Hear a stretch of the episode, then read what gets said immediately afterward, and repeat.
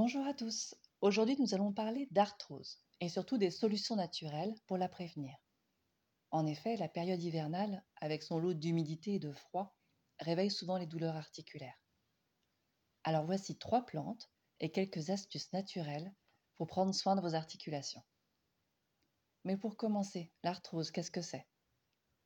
L'arthrose se définit comme une dégradation du cartilage qui s'accompagne d'une inflammation, ce qui crée avec le temps des douleurs et une perte de mobilité plus ou moins marquée.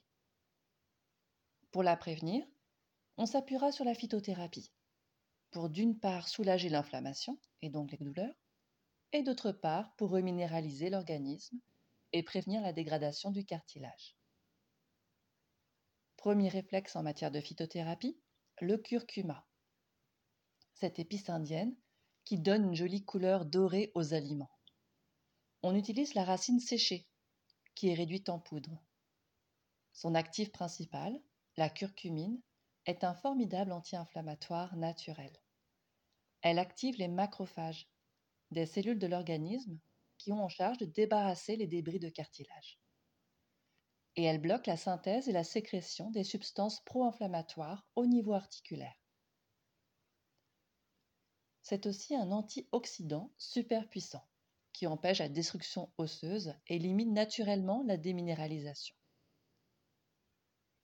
Pour renforcer son effet, vous pouvez l'associer au cassis. Les feuilles et les racines ont toujours été utilisées en phytothérapie pour soulager les inflammations des rhumatismes. Cela s'explique par son fort pouvoir diurétique. Il aide à éliminer l'acide urique, ces petits grains de sable qui viennent se mettre dans les rouages de vos articulations.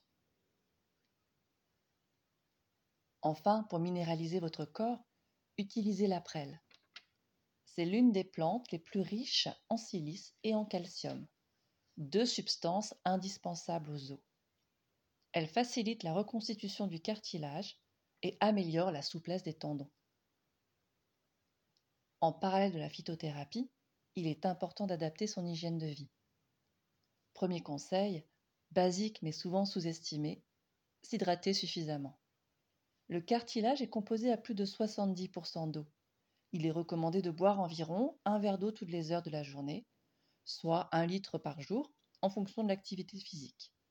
Tout cela pour assurer une bonne hydratation des tissus. Deuxième conseil, conservez une activité physique modérée et adaptée à vos capacités. Il est scientifiquement prouvé que l'activité physique a une action anti-inflammatoire. De plus, cela permet d'améliorer la circulation des nutriments nécessaires à la construction du cartilage. Troisième conseil, optez pour une alimentation anti-inflammatoire.